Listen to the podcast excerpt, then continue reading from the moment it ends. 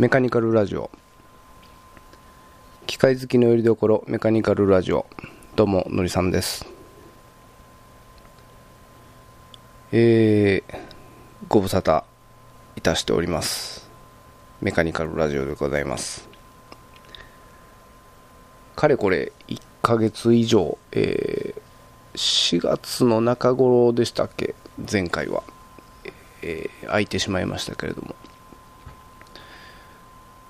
最近、あのー、前にも話しましたが風邪をよくひくという話をしてまして、え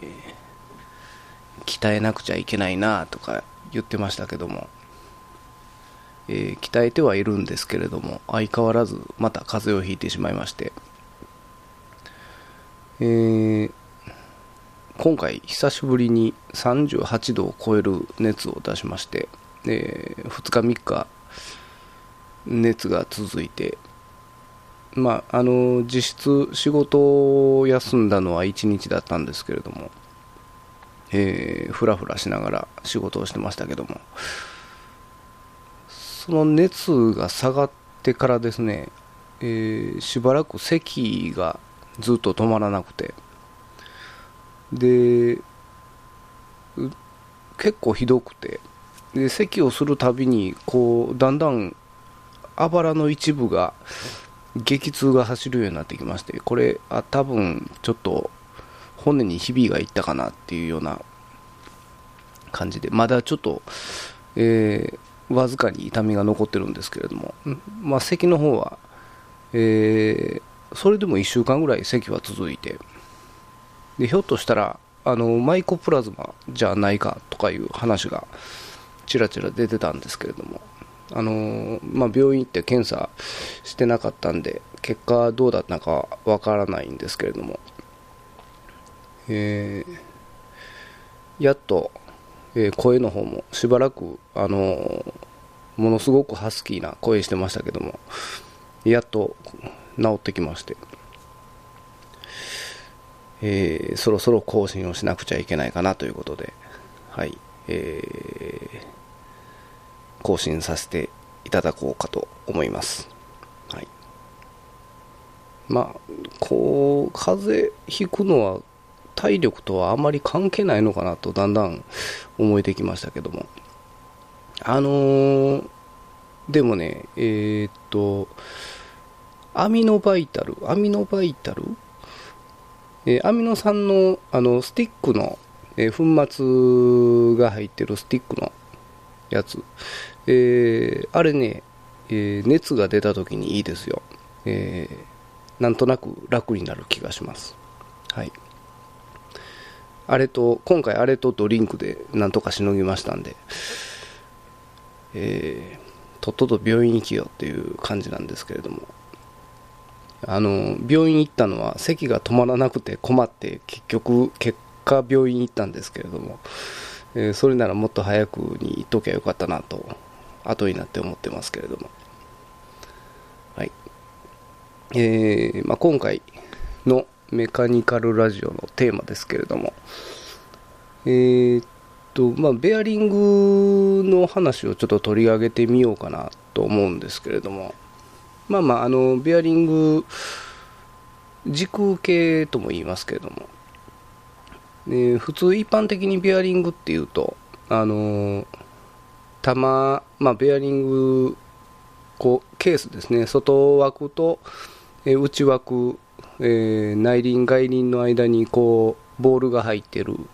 えー、玉軸受けっていうやつですね。ボールベアリングを、まあ、イメージする方が多いと思いますけれどまあ一番それがメジャーなベアリングですけれどもまあまあ他にもいろいろえこうテーパーローラーとかニードルベアリングとか、えー、いろいろ種類はあるんですけれども。まあ、ベアリングのことについて。と言いますのも先日ちょっとバイクのホイール外した時に、えー、まあ、ベアリングがちょっと動き動きが渋かったんでかといってちょっとすぐ使いたかったんで、えー、いろいろ探してたんですけれども。まああのバイクのホイールに使ってるようなベアリングは大体規格品、まあ、国内のベアリングメーカーで大概、えー、揃ってる規格品ですんで、えー、まあ、普通に商社とか、まあ、純正部品でなくても普通に手に入るんですけれども。たまたまちょっと週末だったんで週末だった上にすぐ欲しかったんで、えー、ちょっと無理を言って取引先のえー、ビアリング屋さん開けてもらって手配したんですけれども、えー、困った時の取引先さん助かりましたということで、はい。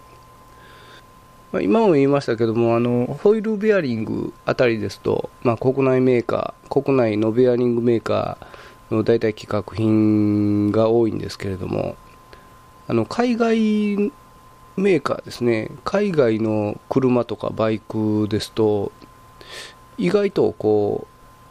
う日本にないサイズのベアリングとか使ってたりしますんで、えー、ちょっと厄介なんですけれども。国国内メーカーのベアリングでも、えー、ちょっと変わったサイズのものをあの規格にないものを時々使ってることがありまして車やバイクのベアリングで、えー、専用設計で作られてる純正部品っていうのも、えー、あったりしましてで時にはその純正部品でしか入手できない形状のベアリングなんですけれども、それがメーカー欠品になっちゃってるよっっていうこともあるんですね。でそうなってしまうともうある程度その注文数が増えないと再生産してくれない。で最近はそういうこともバックオーダーもなかなか対応してくれなくてもう完全に欠品っていう場合もありますんで、えー、そうなっちゃうととても困ると、えー、いうこともありますけれども。以前私もですね、えー、ちょうどヤマハの純正部品でちょうどいいサイズのピローベアリングって言って、あのー、どういうんでしょうね。えー、ロッドエンドベアリングとも言いますけれども、あのしゃもじみたいな、ラケットみたいな形に、真ん中に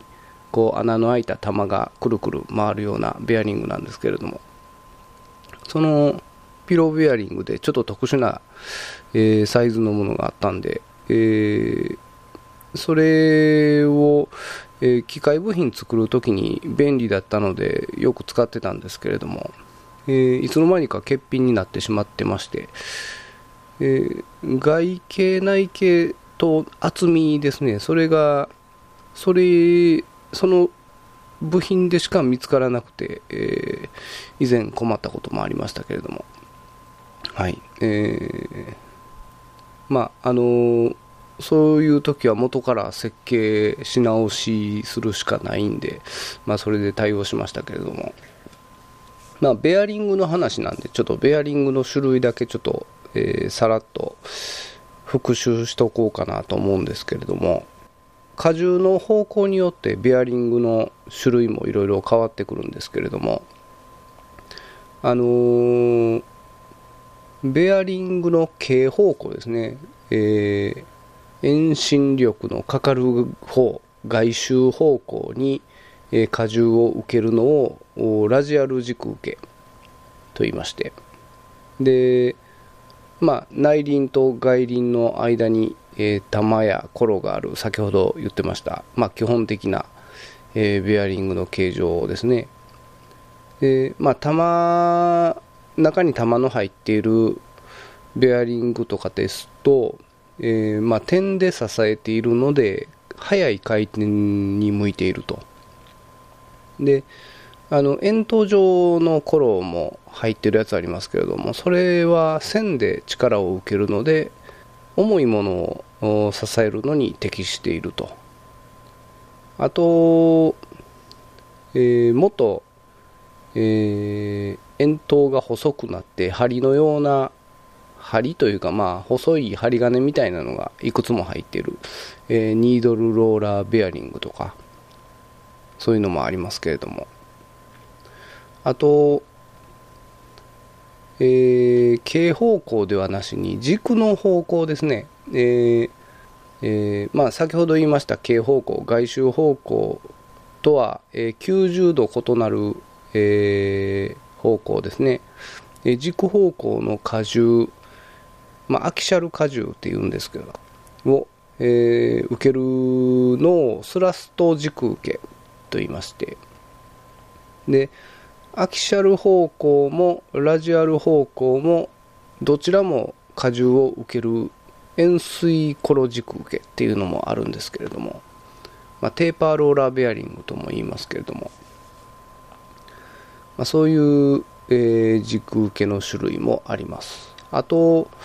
軸の傾きを補正しつつ回転するまあ、若干角度がずれててもそれを自動的に長針っていうんですか？あの芯を調整しながら回ってくれる、えー、自動長針軸受けとか。あと先ほど言いましたあのー、ピローベアリングですね。ロッドエンドベアリング。そういうのもいろいろありますけれども。えー、まあ YouTube の動画でですね、あの、ベアリングの作り方とかいうの、How It's Made って、あの、前私、この動画好きですっていう話をしてましたけれども、あの、How It's Made っていう、えー、アメリカかな、あれは、の、えー、テレビ番組みたいな感じのやつなんですけれども、まあ、その動画が YouTube に上がってますんで、まあ、興味ある方は検索して見ていただければいいかなと思うんですけれども。でベアリングと言いますともうもう最近はいろんなもう子供のおもちゃにまで、えー、ベアリング使ってるぐらい身近なもんで、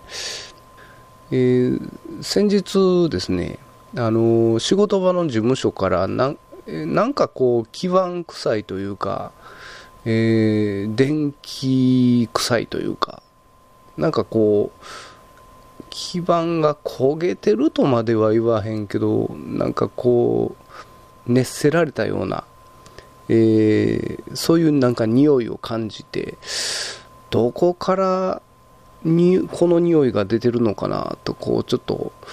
えー、調べてみたら案の定こうパソコンの電源部分ですね、えー、電源部分のファンが動かなくなってまして、それで加熱していた匂いだったんですけれども、えー、まあ、幸い大事には至りませんでしたけれども、まあ、一つ間違うと火事になるということで、まあ、原因はファンのベアリングが壊れたんですけれども、まあ、そういうこう電力の小さなモーターに使われているベアリングが壊れてしまうと、まあ、あっという間に止まってしまいますんで、でそれが原因で、ねまあ、火災なんか起こしてたらちょっとシャレならんのですけれども、えー、改めてベアリングって大事だなと思うようなことがあったんですけれども。最近なんかあのスピナーハン、え？ハンドスピナーっていうんですか？こう、人差し指と親指で挟んで、こう、くるくるくると回して遊ぶ、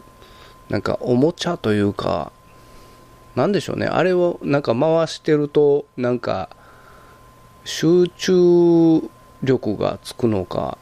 な、何のおもちゃかわかんないですけど、なんか、回してると楽しいみたいな、癖に、なんか癖になるそうですけれども、えこう1個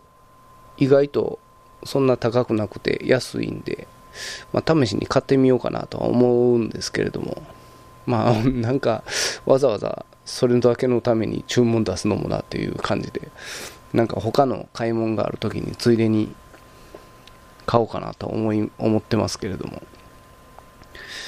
えー、多分最初の1時間ぐらいしてすぐほっとかれよる運命なんでしょうけれども。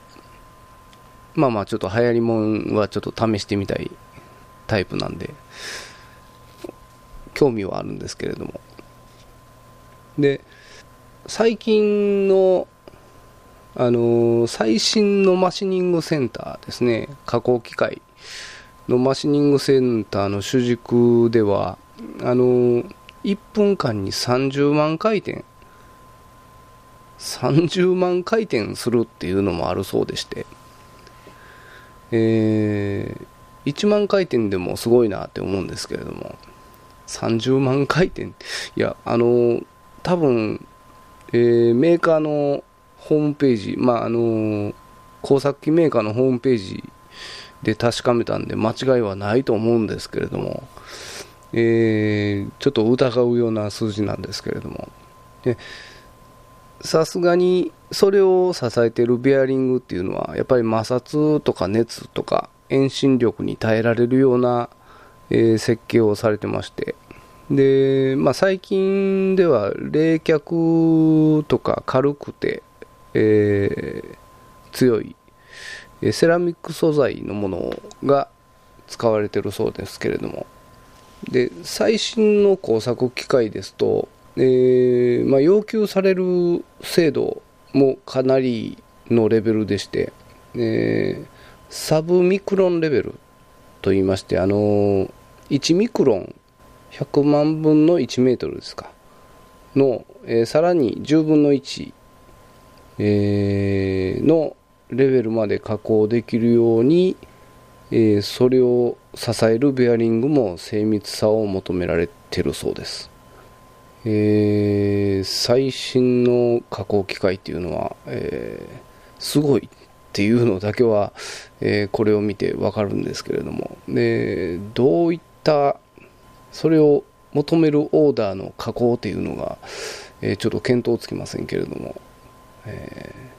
まあ、あの私がやってるオーダーレベルの、え、仕事ではないというのは明らかなんですけれども、はい、あとちょっとベアリングのことを、まあ、ちょっとインターネットで、えー、調べてるとですね、えー、私はスケボーはしたことないんですけれどもあのスケボー界ではベアリングチューンっていうのが当たり前のようでしてでそういうスポーツ用スケボー用のベアリングを専門で作ってるメーカーっていうのも、えー、アメリカを中心にたくさんメーカーがあるようで。でそのベアリングのブランドとして、えーまあ、スケボー用ですから、えー、何個セットみたいな形で売ってるようですけれどもそれをベアリングをいろいろ比較したサイトがありましたけどもなかなかマニアックなことがいろいろ書いてまして。私ほんでまあちょっとベアリングの、まあ、よもやま話と言いましょうか。えー、昔フォルクスワーゲンのゴルフ2っていう、まあ、ゴルフの、まあ、2代目ゴルフですね。に乗ってたことがあるんですけれども、えー、フロントのハブベアリングですね。あのフロントタイヤを支えているベアリングから、まあ、ゴーっていう音がしてきましてまあベアリングがへたってきた音なんですけれども。でハブベアリングは交換する運びになったんですけれどもえー、まあ、ゴーッと音がしていただけあってやっぱりベアリングにガタが出てるんですね。でそのハブベアリングを外そうとしたらこう内輪と外輪がこうバチンとこう外れてしまいまして中からこうバラバラとベアリングがベアリングのこう玉と言いましょうか。えー、パーツがボロボロと落ちてきて、まあ、それはいいんですけれどもこのハブの、えー、中にその外輪だけが残った状態になってですねベアリングプーラーが引っかからない引っ掛けるところがないっていうような格好になったんですけれどもまああの車屋さんはまあ慣れたもんですね。そういう事例が、まあ、今までいくつもあったんでしょうけれども、あのまあ、慌てることなく、えー、どうすんのかなと思って見てたら、あのアセチレンのガスバーナー持ってきてでガスできれいに切断するんですね。でハブの方に傷がつかへんのかなとそのガスで切断するときにハウンジの方に、えー、こう切断の傷がついたりガスで炙って、えー、どうかなったりするんじゃないかなと思って見てたんですけれども、えー、全く傷つけずに、えー、見事に外輪だけを切断しましてさすがやなと、えー、感心してましたけれども。あとちょこちょこっと、えーまあ、インターネットでベアリングのネタをちょっと見てたら、えー、よく燃費を競うエコチャレンジとかいうレースが、まあ、1リッターですか？なその限られた燃料でどれぐらいの距離を走れるかとかいう、えー、レースがよくあるようですけれども、まあ、そういう車両に使うベアリングとかですと、えー、転がり抵抗を限りなく減らすための工夫とか、えー、ベアリング自体の固体さとか、えー、潤滑潤滑剤の工夫とかいろいろこう努力があるようですけれども、まあ、これはちょっとベアリングの話とはずれるかもしれないんですけれども、えーまあ、バイクの話で前後輪スタンドでですね、えーまあ、ホイールタイヤを浮かした状態で、えー、こう力いっぱい手で回して空転させてみて。でどれぐらい抵抗があるかっていうのを見る見てみたらよくわかるんですけれども。まああのブレーキが引きずりがなければスルスルスルスルと回ると思うんですね。でブレーキが時々こうシューッと擦れて引きずってる場合とか、まあ、フロントの場合ですと、まあ、リアはチェーンとかがありますんで、えー、チェーンの負荷で割と回りにくいこともありますけれども、まあ、フロントで言えば、えー、ブレーキがこう接触して、えー、すぐ止まるっていう場合があるかもしれませんけれども、まあ、事実そのブレーキのピストン周辺の洗浄とかでピストンの戻りが悪い場合があることもあるんですけれども一度、えー、あれちょっと回転が鈍いなとか思うことがあったら一度試してみればいいかなって思うのが、えーと、アクスルシャフトホイールを、まあ、止めてる、えー、アクスルシャフトをえー、仮止めの状態まで緩めてで、えー、一旦スタンドを下ろしてタイヤを設置させさせるんですね。そのアクスルシャフト仮止めなんで、え、タイヤは外れることはないと思うんですけれどもその仮止めの状態でタイヤを設置させて、えー、スタンドを下ろしてこう23回サスペンションをストロークさせてえー、なじませるって言いましょうか。その意外とそのアクスルシャフトを締め込んで固定した時に、えー、フロントフォークがねじれる時があるんですね。でフロントフォーク長いですからでちょっとしたねじれでも、えー、意外と影響を受けたりしますんで一旦その仮締めの時にサスペンションを沈めたりして、えー、なじませる、えー、そうすることで結構治ったりその引きずりが治ったりすることがありますんで、えー、そういう仮組みの状態でちょっと芯を出してやるっていう作業をするかしないかで随分変わってきますんでこれはちょっとあの覚えておくといいかなと思います。でえー、座りが良くなったところで本締めをするわけですけれども、えー、仮締めの時に、えー、スルスル回ってたホイールが、えー、本締めをすると動きが渋くなるのであれば、えどこかに、えストレスがかかってる、え歪みが発生してるということですんで、えまた緩めてやって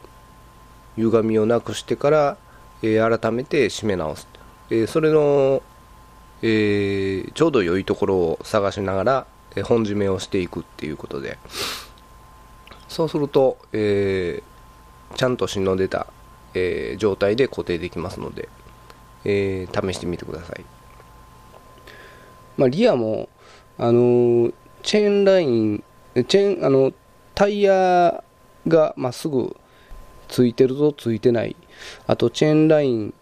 が、えー、若干ずれてるとか、えー、そういうのもあると抵抗になってくる場合もありますんでそういうところも、えー、ちょっと見といてやった方がいいかなとは思いますけれども、まあ、細かいことですけれどもまあ、そういう、えわずかな、え、抵抗を減らすことで燃費や、えー、まあ、サーキット走行とかですと、まあ、タイムを縮めたりすることも、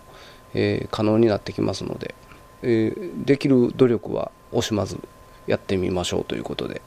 はい。まあ、ちょっとあのー、間空きましたこともありましてなんか話のまとまりがあるようでないようで。まあ、ベアリングについては、まあ、いろんな業種でいろんな場面で、えー、いろんな人が携わっているところで使われている部品であると思いますんで割とこう裾野が広いというかいろんな経験談があるかなっていうふうにも思いますけれども。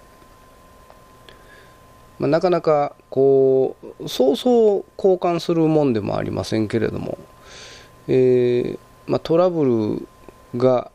ないわけでもない部品ですんで、まあ、先日、まあちょっと知り合いがあのホイールベアリングが破壊したというかなんか、えー、走行中に急に抵抗を感じて止まったら、えーホイールのベアリングがボロボロになってたっていうこともありましたけれども、まあ、そんなこともありますので、まあ、日々の点検は欠かさずに特に直接駆動する部分でもありますんで、えー、定期的にメンテナンスしてやった方がいいのかなとあのまあ、スタンドを上げた時に手で押して回して空転を確認するというのは、えー、時々やってみた方がいいかなと思います。はい。まあちょっとあの、話的にベアリングと言いつつ偏った話になってるかもしれませんけれども、えー、相変わらず、えー、ネタの方は募集しておりますんで、えー、何かありましたら、えー、ツイッターなりメールなりで、えご応募いただければなと。あのメールフォームの方はえメカニカルラジオで検索いただいたらブログの方が出てきますんで、え、そちらの方から、えメールいただければなと思います。えー、それでは今回はこの辺で。ではでは。